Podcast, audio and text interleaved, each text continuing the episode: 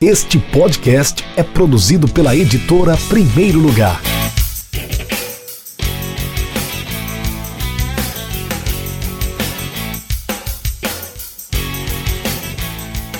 Muito bem, está no ar mais um Café com Editor, podcast da editora Primeiro Lugar, uma editora especializada em literatura esportiva. Hoje eu vou conversar com mais um autor da nossa editora, mas um autor de sucesso. Esse, esse não é um simples autor, é o Luciano Caires Júnior, ou Luciano Silva Caires Júnior, como ele assinou no seu livro. Ele que está aqui do meu lado já com a camisa do São Paulo, bem preparado, a gente já sabe para que ele torce, né? Mas talvez. o livro dele é sobre. É, talvez, talvez não, certeza.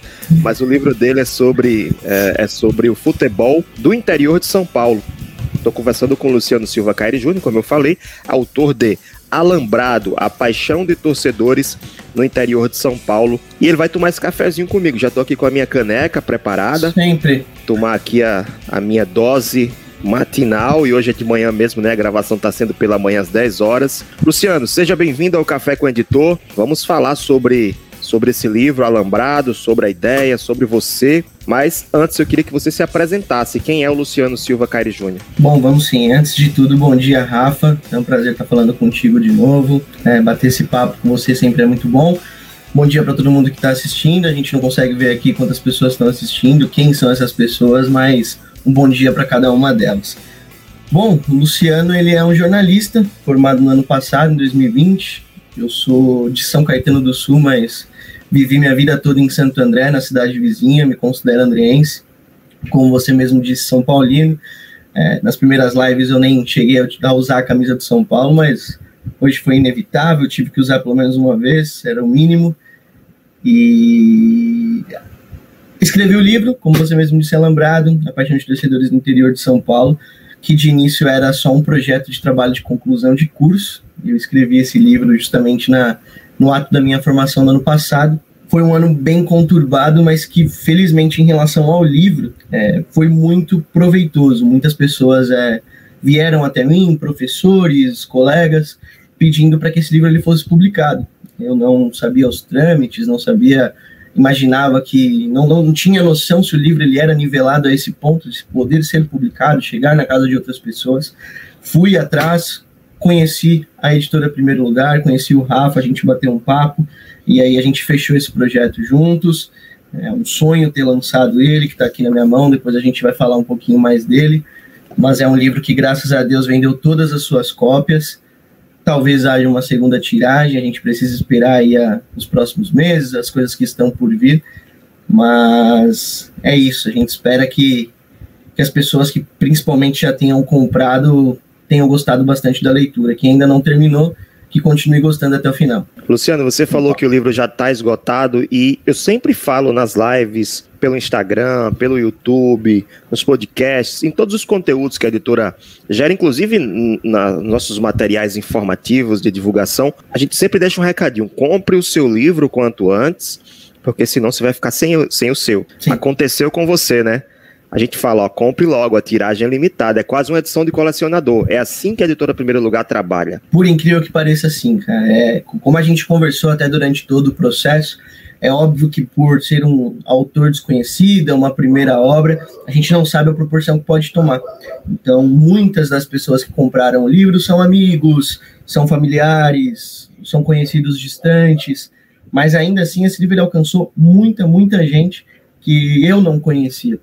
E essas pessoas elas foram chegando aos poucos e principalmente, por incrível que pareça, após a, esgotar todas as unidades. Então muitas pessoas vieram até mim sim depois que o livro ele teve todas as suas vendas concretizadas, perguntando se teria uma segunda tiragem, como poderia fazer. É, muitas pessoas esperaram até esses livros vi, é, virem até mim para que eu fizesse essas entregas pessoalmente, acho que por, por conta da pandemia e tudo mais. E muitas pessoas ainda têm interesse pelo livro. Acho que esse é o principal motivo que faz com que ele possa ter uma segunda tiragem futuramente. Vamos falar de você, Luciano. A sua esse seu gosto por, por leitura, por escrita, de onde vem? Desde a infância. É, desde, a, das, da, desde que eu aprendi a ler, obviamente, ali nos meus sete anos, um pouquinho menos, eu sempre tive interesse em, em ler, em gostar de escrever sempre foi, foram as minhas duas melhores qualidades, principalmente a escrita, mas ler sempre foi um dos meus principais hobbies também. Então, desde o começo, ele faz parte da minha rotina, faz parte da minha vida. É claro que com o passar dos anos você vai aprimorando isso, vai lendo conteúdos mais, mais, mais complexos, digamos assim. Mas eu sempre gostei de ler, cara, sempre gostei. Eu tenho a minha pequena coleção por aqui. Eu gosto de separar os conteúdos que são relacionados à política e futebol e outros diversos. Mas há um bom tempo eu tenho mantido essa leitura específica em geopolítica, futebol, é, em temas assim que conversam política e o, e o futebol.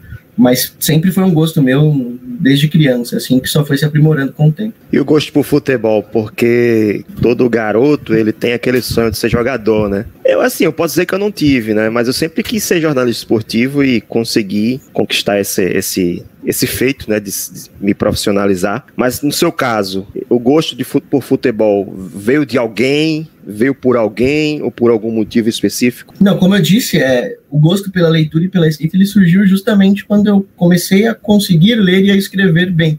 O gosto pelo futebol ele surge completamente antes disso, porque você só precisa gostar daquilo, só precisa estar dentro de você. Então, as primeiras lembranças de vida que eu tenho, por incrível que pareça, ali com três anos, eu tenho lembranças assim de jogos marcantes do São Paulo e que sem dúvida nenhuma foram é, foram ganhos ali no começo da minha vida por causa do meu pai, São Paulino, me levava a todos os jogos. Eu peguei o gosto justamente de ir para o estádio porque desde os quatro anos de idade eu vou para o estádio. Então o gosto ele surgiu principalmente dali. É claro que com o passar dos anos, quando você é criança, quando você é adolescente, pré-adolescente, você começa a gostar é, de mais ligas, vai para a Europa, vê um campeonato inglês, um campeonato espanhol, você vai vendo que existe um futebol além do time que você torce. Aí você percebe que você não precisa esperar o domingo quatro horas para ver um jogo de futebol. Você pode ver ele durante a semana, a qualquer horário, que vai ter algum lugar do mundo tendo futebol. No final de semana você pode começar a ver futebol 8 horas da manhã e terminar 9 horas da noite, porque vai ter conteúdo de futebol. Então, foi um gosto que surgiu até antes da leitura, porque eu acho que nasceu dentro de mim, já estava dentro de mim. E quando eu comecei a entender a vida, meu pai estava lá também me guiando para que eu fincasse os meus pés ali no, no que fosse futebol. E o que você comentou de ser jogador, é claro que eu, tentei, eu, eu queria ser. Se eu falar que eu tentei, eu vou estar tá mentindo para você. Não tentei. É, não, não tinha essa força de vontade de fazer as peneiras, de ir atrás, até porque não era muito bom, sabe? Às vezes não ia dar muita coisa. Mas a vontade, o gosto distante sempre existiu, não tem como. Você pode escrever 15, 20 livros, você pode ser o melhor jornalista esportivo do mundo, que você vai continuar tendo como sonho principal o dia que você faz um gol importante para o seu clube de coração. Esse sempre é o, o sonho principal de quem gosta de futebol. Para quem está chegando agora no nosso YouTube, eu estou conversando com o Luciano Silva Caire Júnior, Luciano que é autor do livro Alambrado, a paixão de torcedores no interior de São Paulo, livro que já está esgotado, inclusive na nossa loja e nas mãos do autor. Eu estou tomando um cafezinho, né? Porque afinal de contas o nome do nosso podcast ah, é Café com Editor. Estou brindando com o Luciano aqui. Uh, mas, Luciano, você citou muito seu pai nessa sua última fala agora sobre Sim. sua paixão pelo futebol. No final do livro tem uma citação especial. Conta pra gente porquê dessa citação, não precisa falar detalhes também, né? Deixa claro. o pessoal ler. Não, quando eu citei justamente foi um momento complexo, porque o ano passado ele foi os dois extremos da minha vida. Foi o pior ano da minha vida, porque eu tive a perda do meu pai. Meu pai ele já tinha uma doença bem séria, e aí por conta da Covid ela acabou desandando mais rápido, digamos assim. É, é claro que a gente se apega a outras coisas durante esse quando coisas assim acontecem, então graças a Deus a espiritualidade, a religião me deixa muito tranquilo de como as coisas estão, não precisa entrar a fundo disso, mas a perda dele fez, graças a Deus, ele conseguiu ler o livro.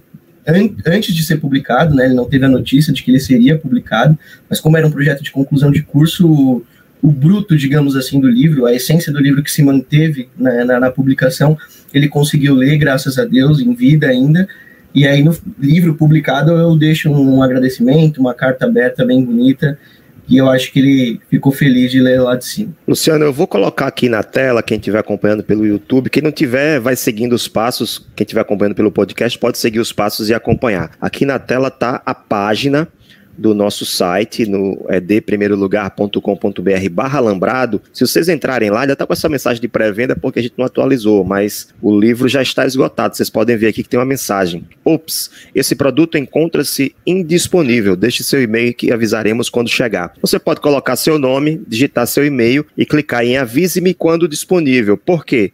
Porque a gente vai ter uma, uma noção da demanda. Se a demanda for acima de 50, 60, 70 pessoas querendo comprar o livro, aí a gente tem como avaliar a possibilidade de fazer uma nova tiragem, né? Mas isso não é garantido, como o Luciano falou, ainda existe, existem dúvidas, né, se a gente vai fazer ou não. E aqui tem mais informações, né, o resumo do livro. O livro traz a história de cinco protagonistas principais: André, Benedito, Isabel, José e Vladimir. Guarda esses nomes aí: André, Benedito, Isabel, José e Vladimir, que a gente vai falar sobre eles daqui a pouco, tá, é, Luciano? E aqui tem as Opa. informações técnicas, né, quantidade de páginas, quem escreveu a orelha, prefácio, enfim. Mas voltando ao nosso bate-papo, ao nosso café, Luciano, por que escrever sobre futebol do interior de São Paulo? Bom, é, quando eu tive a ideia, a ideia principal era falar sobre torcedores. Né? Esse era o, o ponto principal que eu não queria mudar de forma alguma. E a partir do momento que eu tive essa ideia, eu tive que pensar em um nicho específico. Eu não queria de forma alguma entrevistar um torcedor do São Paulo, um torcedor dos outros três clubes grandes aqui do estado. Eu queria fazer de alguma outra maneira. Eu queria fazer algo diferente e que mexesse comigo. Em determinado momento, como eu justamente viajo para ver os jogos do São Paulo e tudo mais, eu pensei em fazer algo regional, buscar basicamente um clube do interior do Rio de Janeiro, um clube do interior de Minas Gerais, um clube do interior, por exemplo, do Rio Grande do Sul e um aqui de São Paulo. Só que obviamente que veio a pandemia e antes até da pandemia a questão financeira ela apertou um pouco. Eu não tive condições financeiras de fazer isso naquele momento. E aí surgiu a ideia, né, bem rápida também naquele momento, de fazer com o interior de São Paulo. Eu sempre tive um apreço muito grande pelo futebol do interior de São Paulo. Ele é disparado mais rico do Brasil em questão de, de história, de clubes que já chegaram longe em torneios nacionais. Então, o futebol do interior de São Paulo ele é muito, muito, muito rico para se contar histórias. E era o que eu queria fazer. Eu queria contar histórias que não tivessem sido contadas ainda. E aí, nesse ponto, talvez o mais difícil foi fazer a seleção dos clubes, dos torcedores de quais clubes participariam, porque eu fiz é, uma seleção de cinco que poderiam facilmente ser 10, 15, 20, 25. Eu deixei clubes muito importantes que também teriam histórias lindas para serem contadas. As duas equipes de Limeira, Inter Internacional, é, de Limeira não, perdão, Americana, em Americana eu tinha o Rio Branco também, em Americana tem os dois clubes, o Rio Branco e não me recordo o segundo, é, o Marília, você tinha um comercial de Ribeirão Preto, eu entrevistei só uma torcedora do, Bota, do Botafogo, então o 15 de Jaú, cheguei a conversar também com uma senhora, que seria bem legal, então a gente tem muitos clubes importantes no interior de São Paulo que, que teriam, que eu teria facilidade para contar a história, porque não, não, não seria difícil extrair, mas a gente tinha que fazer uma seleção, óbvio, para não ficar bagunçada, não ficar exagerado, e acabei fazendo a seleção dos cinco, dos cinco clubes que participam do projeto. Então conta pra gente quem é o André, quem é o Benedito, a Isabel, o José e o Vladimir. Se você quiser, eu posso ir ajudando aqui, lembrando os nomes, tá? Pô, ajuda, porque eu, eu às vezes esqueço, mesmo é, tem esse problema de memória.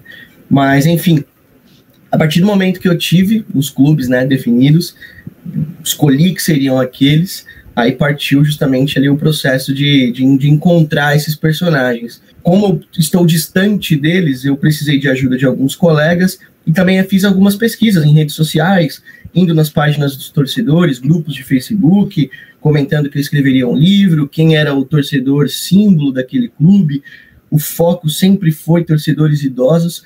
Dessa seleção que a gente tem dos cinco torcedores, apenas o o André, que não é o André, na época tinha 52 anos, ele deve estar com 53 ou no máximo 54 agora, ainda tá, tá, não, não, não é um idoso, está muito longe disso. O restante é, e era o meu foco mesmo, eu fui atrás. E o André, ele é um torcedor do Capivariano, um torcedor apaixonado do Capivariano, ele mora em Montemor, é uma cidade próxima de Capivari. Foi muito legal conversar com ele, infelizmente ele e o José, que foram dois torcedores que eu tive que entrevistar à distância por conta da pandemia. Para quem não sabe, eu fiz as entrevistas ali entre final de fevereiro e final de março. Então eu consegui fazer a entrevista do Benedito, da Isabel e do Vladimir pessoalmente. Eu vou contar um pouquinho melhor daqui a pouco. E justamente quando eu ia para Bauru entrevistar o José, foi o dia 18 de março, se eu não me engano, foi justamente quando as coisas apertaram, as minhas viagens elas já estavam compradas, tanto para Capivari quanto para para Bauru, e ambas foram canceladas por conta já do início ali da, da primeira onda da pandemia. Então, o André é um torcedor do Capivariano que é radialista, então ele tem uma história bem bacana. No livro eu conto como que é essa, essa dificuldade de você trabalhar muito com o futebol e torcer muito também para um clube de coração.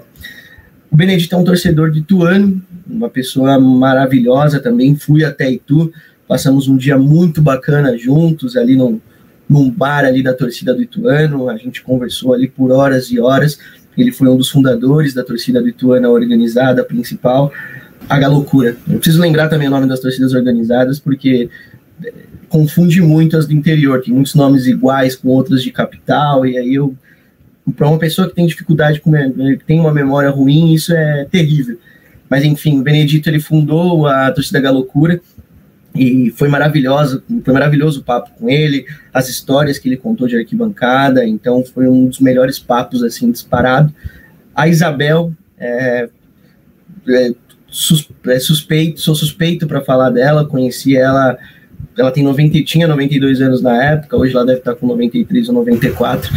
Então a gente conversou muito na casa dela lá em Ribeirão Preto, era próximo do estádio Santa Cruz do Botafogo. Eu fui ver o jogo de São Paulo naquele mesmo dia.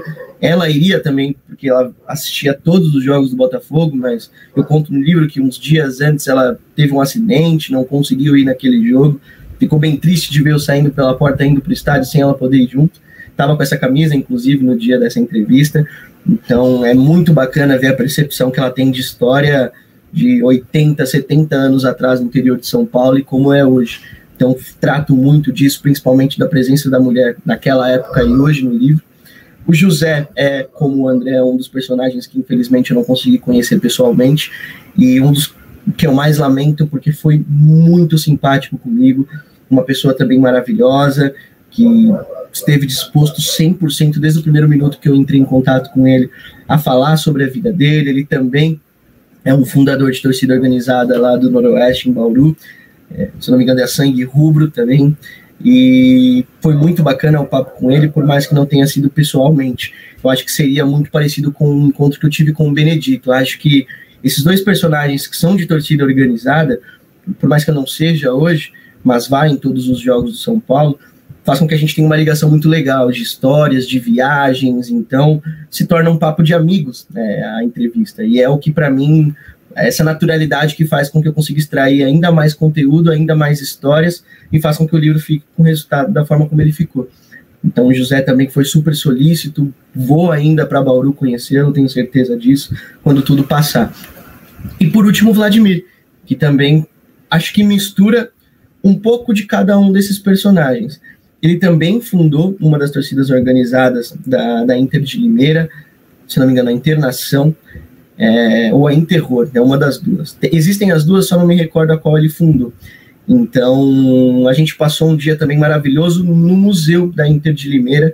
Eu tenho, tenho algumas fotos no livro, eu falo muito disso no livro, que um dos principais pontos que podem fazer uma criança, as pessoas da cidade torcerem para o clube, seria se elas conhecessem o museu, o memorial daquele clube, porque eu me deparei com algo fantástico lá em Limeira. Não sabia, obviamente, da grandeza da Inter como campeã paulista, como campeã da Série B nos anos 80, mas não sabia da grandeza histórica de viagens fora do Brasil, que eu comento também no livro. É, de ter a presença do Jairzinho, o Furacão, em uma dessas turnês fora do, do Brasil. Então, as histórias que eu me deparei ali, eu falei, pô, com certeza muitos outros clubes do interior, se não tem essa mesma grandeza de histórias para contar, chegam próximo. Então, isso me faz também querer contar a história de outros clubes futuramente.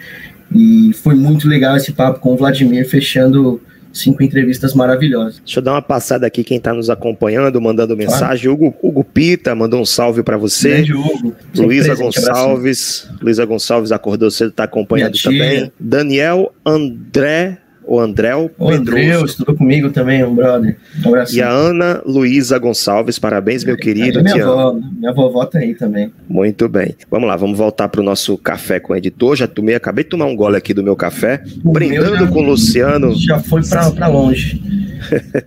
Luciano Silva, Silva Caire Júnior, autor do livro Alambrado, e nós vamos falar agora sobre tentar detalhar um pouquinho mais, pelo menos uma história, uma passagem, um trecho do livro que você acha marcante, Luciano. Conta pra gente aqui, para que a gente possa entender a que nível de detalhamento você leva a, a narrativa. Cara, tem muitas histórias que eu, que eu gosto, assim, particularmente do livro. É, como eu disse, ele é, ele é bem separado em, em ele é bem subdividido em histórias muito específicas e diferentes uma, da outra, uma das outras. Como eles são personagens que contam histórias cada uma bem mostra diferente. um pouquinho, mostra um pouco do livro dentro aí para o pessoal Aqui, ver como é que é. Eu pegar a parte da qual vou conversar. Essa arte muito legal também que eu gosto do campinho, que detalha um pouquinho da história do clube que eu estou contando a história. Eu vou pegar um trecho aqui da minha conversa com o Benedito. Isso aqui é o Benedito, foi esse dia que a gente fez a entrevista, que eu conversei com ele, esse é o amigo dele lá do bar. A gente passou um dia bem legal juntos. Eu vou detalhar uma história que, que, que o Benedito me contou. Como eu disse, como os nossos encontros eles eram muito ligados à, à vivência de arquibancada, às histórias e tudo mais. É, uma das histórias que me chocou, e obviamente eu sei que isso faz parte da vida de quem vai ver um jogo, principalmente fora do seu estádio, quando você vai visitar alguma outra equipe. Foi uma história que ele contou, é, vivida, se eu não me engano, em Limeira. Limeira ou. Não, minto. Em Santa Bárbara do Oeste, se eu não me engano, Ituano e União Barbarense. Não me recordo se é justamente a União Barbarense, eu acho que sim. Mas enfim, que ele saiu de, Ituano, de, de Itu com, com os colegas da torcida organizada, de ônibus, foi até o estádio, assistiu o jogo, e aí nesse episódio ele comenta que no final da partida ele já começou a perceber uma movimentação estranha da, da polícia, da polícia indo justamente no portão é, deles, à frente do portão. É, e o estranho é que normalmente a torcida que visita o, o dono da casa, ela sai por último, dispersa toda a torcida da casa e depois justamente se libera a torcida visitante para ir embora. E nesse dia ele comenta que foi justamente o contrário, que ele achou estranha a movimentação da polícia, que eles iriam sair primeiro. No que começaram a sair, eles perceberam que a torcida da União Barbarense também estava saindo junto. Não tinha sido um jogo muito amigável, então poderia ter algum tipo de atrito. E aí ele comenta no livro, não vou entrar em muitos detalhes também para não ter spoiler, mas acontece um episódio bem marcante ali na saída ao estádio, bem violenta, inclusive, tanto por parte da torcida adversária, mas muito mais por quem deveria estar protegendo ali, que é a polícia, tanto na frente do estádio, e após esse episódio violento na frente do estádio, acontece um problema maior voltando para Ituno, que já deveria ter acabado ali na frente do estádio, a meio que uma perseguição, entre aspas, não, foi literalmente uma perseguição da polícia que causa algo bem chocante no Benedito. Eu tentei expor isso da melhor maneira possível no capítulo, mas ouvindo dele naquele dia, olho no olho, eu percebi que é algo que, que deixa sequela, que marca muito, porque quem vai assistir um jogo de futebol do seu time, é, principalmente fora de casa, não atravessa quilômetros e quilômetros, não pega trânsito, não se despede da família para justamente brigar. Claro que existem essas pessoas, mas elas são pouquíssimas. O Benedito não era uma delas. Ela apenas não era uma delas. Então ele foi apenas para ver o clube dele jogar, apenas para por conta do sentimento que ele tinha, que ele tem ainda, e pelo simples fato de ter ido assistir um jogo, não ter provocado nada, algo bem sério aconteceu com ele naquele dia e aí quem quiser descobrir o que aconteceu com o Benedito precisa do livro mesmo. Luciano, quem assina prefácio, quem assinou orelha, conta pra gente, se puder até ler um trecho de algum, oh, algum, claro. desse, algum trecho, ou da orelha ou do prefácio, ao seu critério. Não, isso é bem bacana. Começar pela orelha, é, um dos principais incentivadores desse projeto ter saído do, de, de, uma sala de faculdade para ser publicado e chegar à mão de outras pessoas do Brasil inteiro foi o professor Paulo Massini. Ele é jornalista esportivo, hoje ele está no grupo Band. Ele costuma comentar jogos ali do Band Esportes, na Rádio Bandeirantes também.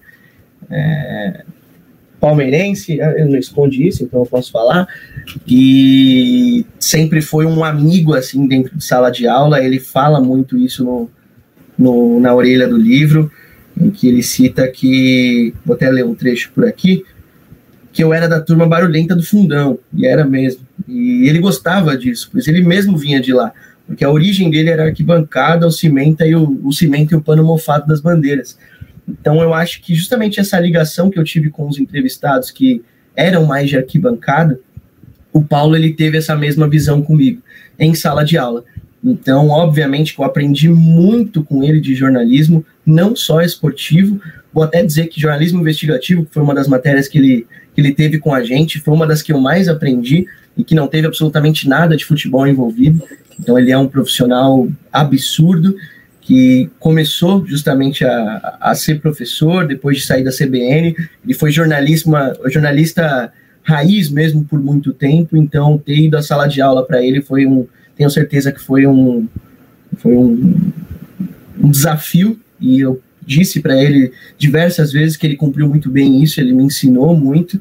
E foi um presente para mim ter esse texto dele na, na orelha do meu livro, ele ter aceito, porque, como eu disse, ele foi um dos que mais me incentivaram a fazer com que esse livro fosse publicado, porque na visão dele tinha muita qualidade, não podia ficar parado ali apenas numa apresentação de TCC, tinha que ir para frente. E no prefácio, uma surpresa ainda maior, foi uma pessoa que deu entrevista para mim no livro, no último capítulo, e que eu não imaginava que aceitaria um convite, por exemplo, para escrever o prefácio. Tem aqui a assinatura dele, que para mim, pelo menos que eu vi, obviamente, uma jornalista esportivo desse país, que é o Milton Neves. É claro que a gente tem muitos outros antigos, é, que eu particularmente não vi, mas principalmente aquele jornalista esportivo que faz do programa um, um entretenimento com qualidade. Eu acho que o Milton Neves ele consegue fazer isso com muita maestria até hoje. Foi quem trouxe os, é, na época, principalmente para né, a TV aberta, os debates, colocando o juiz de frente com o jogador, jogador de frente com o jornalista. E os debates esportivos do, dos programas do Milton sempre foram maravilhosos. Ele consegue unir conteúdo com questões comerciais, né? Porque Perfeito. o pessoal chama, é, até fica brincando, falando que, que ele é muito do merchan, Exato. mas é o merchan que faz valer a, a o, o, produto existir, né? O programa, a comunicação, ela, ela sobrevive do patrocínio. Se não tiver, não tem programa também. E ele consegue unir. Você, você pode observar que ele faz muito merchan, ele faz, isso ele é muito bom, mas em compensação, tem conteúdo ali também. Tem debate, tem discussão, ele leva assuntos que são polêmicos, mas importantes, essenciais. Então, o Milton Neves tem todo, toda uma história por trás da sua carreira, né? Não é um jornalista que chegou agora na TV. Fora do Brasil, se vê muito desses programas esportivos que unem entretenimento com, com muito conteúdo e que acertam. Tem muito disso na Itália, tem muito disso na Argentina. E aqui no Brasil eu costumo dizer que quem faz isso com maestria e sempre fez isso é o Milton Neves. A gente tem muitos programas que são muito fortes em um desses dois lados, seja no entretenimento, mas que trazem pouquíssimo conteúdo. A gente vê muito disso hoje em canais de YouTube, até mesmo na TV aberta, na TV fechada, e infelizmente tem muito disso, de focar no entretenimento e se esquece do conteúdo, e outros programas que têm muito conteúdo, mas que você mesmo assim consegue assistir 10, 15 minutos porque é muito travado. Né? Então, o Milton ele sempre foi uma pessoa que conseguiu misturar essas duas coisas e obviamente com os merchants, com as, as propagandas, porque a comunicação ela vive disso, como você mesmo disse, Rafa. E ele para mim é uma das pessoas, é a pessoa da minha época que mais bem faz isso. Então foi um prazer ter o texto dele no prefácio, ficou muito bacana. Também foi muito gente boa comigo, foi muito simpático. Deu entrevista para o último capítulo do livro, como eu disse, ele fala um pouco sobre a importância dos estaduais, principalmente aqui em São Paulo, sobre o fim deles, sobre a possibilidade do fim deles. Então foi um prazer assim imenso ter, ter, a participação dele no livro. Já que você falou nisso, qual a sua opinião? O estadual tem que acabar, o estadual tem que mudar ou tem que continuar como está? Eu acho que ele precisa ser reformulado, né? Acabar jamais, né? Na verdade, a resposta que eu dou para essa pergunta é justamente isso. Se você lê o livro Alambrado, você consegue descobrir o porquê que o estadual não, não pode acabar. Do que que se hoje é, já tem um foco, já tem uma atenção quase que zero para os clubes do interior de São Paulo. Eu vou falar do interior de São Paulo, que é o que está mais próximo de mim e que eu tenho, acredito eu, propriedade para falar. Se hoje a gente tem pouquíssima atenção para os clubes do interior de São Paulo, se algum momento acabar campeonato, os campeonatos estaduais, quantas famílias perderão as pessoas que às vezes ganhando muito pouco mantêm a renda de pai, de mãe, de primo, de prima, de tio, de tia. Então, além, obviamente, da questão né, social que o futebol do interior ele mantém para essas pessoas em cidades pequenas, a questão cultural. O futebol do interior ele é muito importante. É, a gente tem inúmeros jogadores gigantescos da nossa, da nossa história que surgiram no futebol do interior. A partir do momento que você termina com os estaduais, muito provavelmente você vai terminar com as equipes do interior. Logo, uma pessoa, um garoto que surge em Ribeirão Preto, que surge em Limeira, que surge em Itu, como as cidades que eu visitei, é, esse garoto do interior ele vai ter que sair de lá para vir para São Paulo para fazer um teste com outros 5, 5 mil crianças do interior inteiro de São Paulo, mais da capital. Se ele vai para o interior de São Paulo, ele tem a chance de passar nesse clube da cidade, de ter um desenvolvimento mais próprio, para aí sim se destacar no campeonato estadual e ir para frente. Então, se a gente acabar com os estaduais, a gente vai estar tá ignorando o que for doutor, o que for doutor, doutor, o doutor Sócrates, a gente vai estar tá ignorando o que foi Raí, a gente vai estar tá ignorando o que foi Jairzinho, o que foi o Neto, basicamente, de cá, a gente vai estar ignorando a nossa história. Acabar com os estaduais é acabar com o que pouco resta da essência do futebol, é, principalmente aqui de São Paulo. E eu, eu, eu repasso essa mesma visão em alguns locais que eu conheço também, os estaduais. O Rio de Janeiro tem uma história tão grande quanto de São Paulo. Os estaduais hoje do Rio de Janeiro, infelizmente, eles são muito fracos. Então, se você acaba de vez com isso, não tem como. Se você reformula, você ajuda, você leva competitividade, por exemplo, faz um, uma prévia do campeonato estadual entre as equipes do interior para depois colocar as equipes é, da capital, aí para mim faz sentido, porque muitas equipes, principalmente agora com todo essa, esse problema da pandemia, nesse início do estadual, principalmente no Rio, as equipes estão jogando com os elencos B ou C, e ainda assim você vê que a, a proporção, a diferença dos clubes é gigantesca. O Flamengo jogou com o Resende há pouquíssimas semanas atrás, venceu por 4 a 1 a equipe principal do Resende, e o Flamengo não tinha nenhum jogador conhecido. Então, precisa ser reformulado, algo precisa ser pensado. Eu não sou a melhor pessoa para isso, mas algo precisa ser feito para trazer competitividade a equipes do interior. A partir do momento que você acaba com isso, para mim é, é ignorar a história, ignorar a nossa cultura, a nossa essência, e isso não pode acontecer jamais. Muito bem, reta final do nosso café com o editor. O café já acabou, não tem mais aqui, tá só a caneca. Caneca vazia. E se tivesse, estava frio, né? Porque já Exatamente. são 40 minutos de bate-papo. Tem Luciano, coisa ruim, mas café frio. Nessa reta final, a gente costuma pedir para os autores indicarem livros esportivos ou não, né? Claro que tem que ter sempre um esportivo no meio, afinal de contas estamos falando de literatura esportiva, mas você pode indicar também livros que não sejam do esporte, né? Então, quais são suas indicações? Mostra pra gente aí os livros. É, essa parte ela é, ela é muito bacana, assim, porque a gente poderia estender isso por mais 40 minutos só indicando livros, mas como não dá, eu separei alguns aqui em específico. Antes de qualquer coisa, eu gosto, quero indicar esse, que é o meu livro, para o pessoal, pessoal entrar no site, colocar que justamente tem interesse para que a gente possa pensar numa possível segunda tiragem. Mas falando sério sobre as indicações, eu separei três aqui, um diferente do outro. É claro que dois aqui particularmente são de futebol, mas cada um tem um conteúdo específico. O primeiro, que não é relacionado ao futebol, é o livro da minha vida, que é Veias Abertas da América Latina, do Eduardo Galeano. Eduardo Galeano está justamente no epílogo do livro, na epígrafe do livro, que é o maior autor que já existiu na, na América Latina, na, na, minha opinião. É um autor que consegue fazer você se envolver nas histórias de uma forma muito fácil.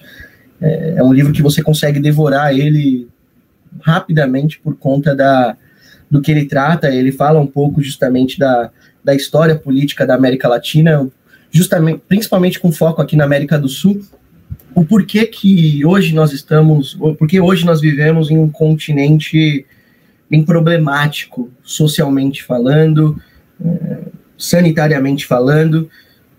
Então, os abusos que aconteceram na, no nosso continente, eles são muito bem tratados nesse livro.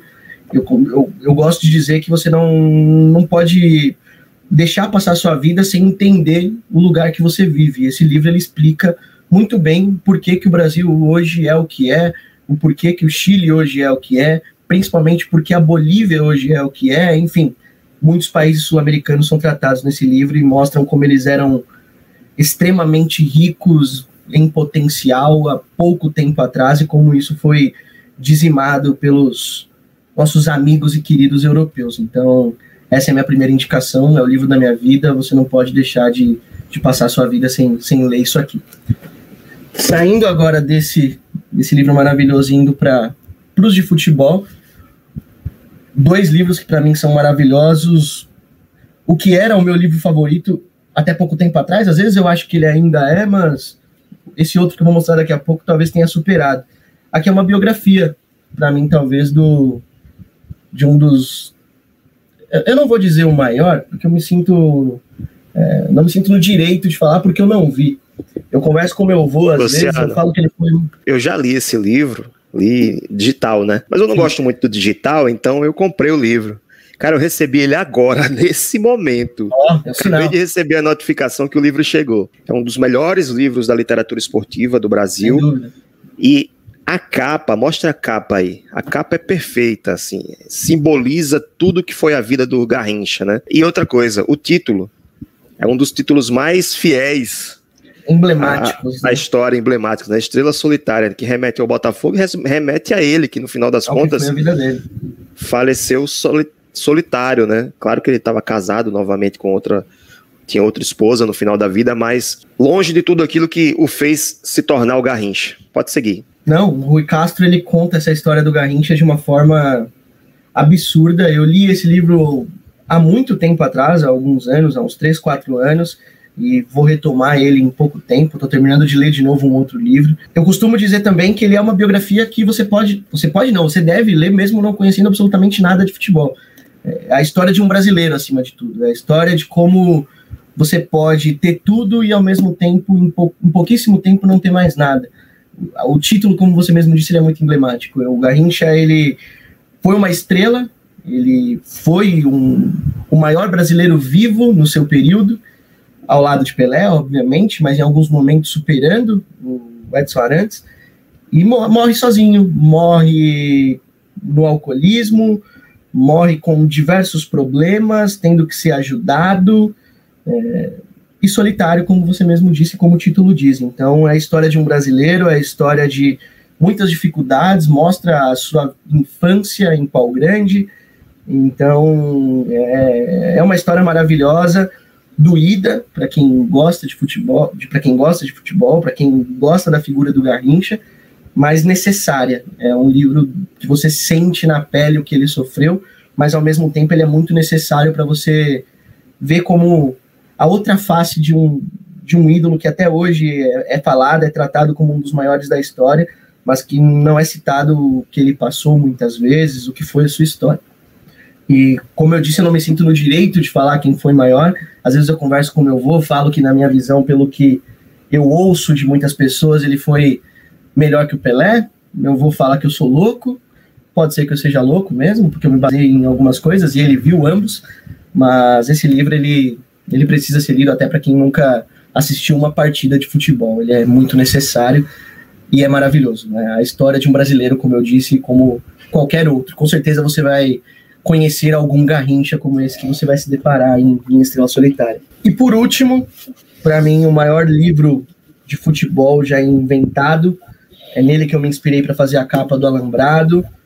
É, de um dos maiores jornalistas também, se não o maior jornalista que já existiu nessa, nessas terras, e que se faz necessário até mostrar esse livro novamente, até por uma recente discussão, que foi a troca do, do Maracanã para estádio Rei Pelé. Seria retirado o nome desse cidadão chamado Mário Filho, para se colocar o nome de Edson Arantes do Nascimento, sendo que ele, sendo que o Pelé, obviamente, que o Pelé tem uma história com o Maracanã, mas a história que Mário Filho tem com o Maracanã, a história que Mário Filho tem com o futebol do Rio de Janeiro e com o futebol em si, não pode ser apagada, não pode ser retirado o nome dele do, do maior estádio que nós temos. E esse livro negro do futebol brasileiro, ele também ele é muito necessário. Ele fala muito do início do futebol, da presença do negro no futebol como ela era, como ela é vista nos, na, na, em 50, como ela é dada a volta por cima em 58. Então ele é um livro muito necessário para mostrar justamente a presença do negro no nosso futebol, para mostrar o início do futebol brasileiro, como ele era elitizado e como ele tem se aproximado dessa elite hoje em dia. Antigamente você tinha ali, é retratado muito bem isso, que apenas os patrões podiam jogar bola porque eles tinham tempo, eles não precisavam trabalhar. Aí você mostra a chegada dos operários que começam a ver aquilo e se interessar pelo esporte. Então, é, é um, um, livro que trata muito bem o início do futebol no Rio de Janeiro e que, para mim, é o, o melhor livro de futebol e cultura com foco no Rio de Janeiro que já existiu.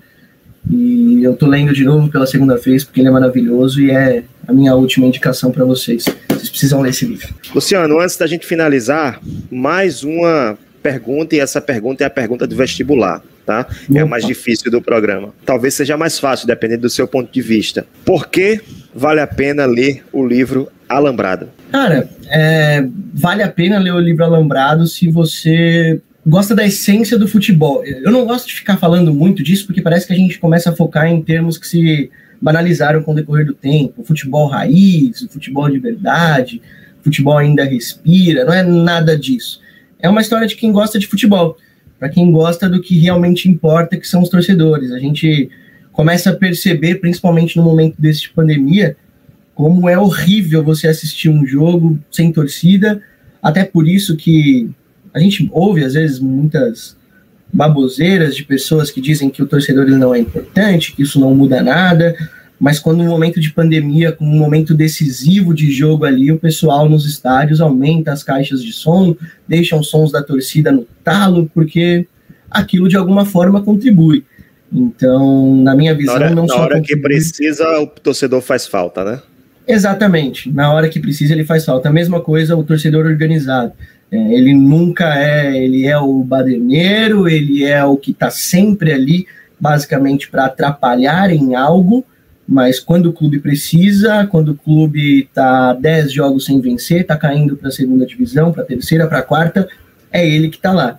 É, parece até que na torcida organizada não se tem um advogado, não se tem um médico, não se tem um assistente social, sendo que em qualquer grupo social, em qualquer grupo que se forme, existem pessoas de todos os tipos. Então, é uma história que. O Alambrado é um, um, livro que fala da importância dos torcedores e de suas vidas, principalmente. Que às vezes a gente fala de torcedores, a gente foca apenas na presença dele no estádio. Não. Existem algumas peculiaridades que, que formam a vida de um torcedor, como a gente fala da presença da mulher no estádio, a gente trata hoje a presença da mulher no estádio como se fosse uma coisa completamente fácil para elas. Ainda não é se mudou, mudou muita coisa nos últimos anos? Mudou, mas está muito longe de ser o ideal. Então a gente fala um pouco disso. A questões das organizadas, a gente tem ainda uma discussão que acontece há 30 anos no, no nosso futebol de que elas devem acabar. Já tiraram elas do estádio e a briga ela continua fora. Então na, a briga, a violência não tem nada a ver com, com, com as torcidas organizadas, elas têm a ver com o indivíduo. Falo muito disso no livro. A presença no estádio aflora o sentimento em casa você não xinga, você vai para o estádio e você ofende o árbitro, porque ele não vai ir contra você.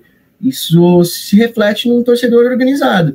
O cara que quer ser violento na sociedade como um todo, ele sabe que não pode fazer isso sozinho. Então ele vai para uma manifestação política para ser violento, ele vai para uma torcida organizada para ser violento, ele vai para um, um, uma festa ao ar livre para ser violento. O grupo, a, ele ser anônimo naquele montante faz com que ele seja violento. Não é aquele montante, aquele grupo que, a, que, que é o diferencial naquele ato. Então, algumas discussões elas se, elas se, fazem, elas se fazem necessárias justamente nesse livro para tratar a vida de um torcedor que não é tão simples quanto parece. Então, eu recebi uma mensagem é, até de um. Talvez a mais legal que eu recebi do, em relação ao livro, que foi de um rapaz que eu não sabia nem que tinha comprado o livro, não era amigo, não era conhecido de ninguém, e que me mandou um direct no Instagram agradecendo por, eu mostrar a ele que ele não amava futebol, ele amava torcer, ele amava ser torcedor. O livro é isso, é para quem realmente, quando deita a cabeça no travesseiro, fica com essa pulguinha atrás da orelha. Eu gosto mesmo de futebol, ou eu gosto de ir pro estádio ver o meu time jogar, eu gosto de estar do lado dele. Se você tem essa pulguinha atrás da orelha, se você acha que você pode um dia desenvolver isso, se hoje você gosta de futebol de todas as maneiras, mas quer estar cada vez mais próximo do seu time, esse livro é para você. Esse livro ele vai tirar a sua dúvida, digamos assim. Ok, muito obrigado, Luciano. Chegamos ao final do nosso café de número 22, café com Luciano Silva Caires, Júnior, autor do livro Alambrado. Quem quiser conhecer os nossos livros é só acessar o nosso site www.edprimeirolugar.com.br. Você pode conhecer também o trabalho da editora Primeiro Lugar, que é especializada em literatura esportiva, acessando nossas mídias, arroba é de primeiro lugar no Twitter, no Facebook e no Instagram. Dá o seu like no nosso YouTube para acompanhar nossos conteúdos, nossas lives, nossos cafés. Também tem o Clube da Literatura Esportiva, enfim, vários conteúdos que são produzidos durante o, o mês. E também seguir o nosso podcast Café com o Editor. Você pode acompanhar na sua plataforma de podcast preferida. Valeu, Luciano. Grande abraço. Até o próximo café no próximo mês com mais um autor ou colaborador da editora Primeiro Lugar. Um abraço, tchau. Valeu, Rafa. Valeu, pessoal. Tchau, tchau. Um abração.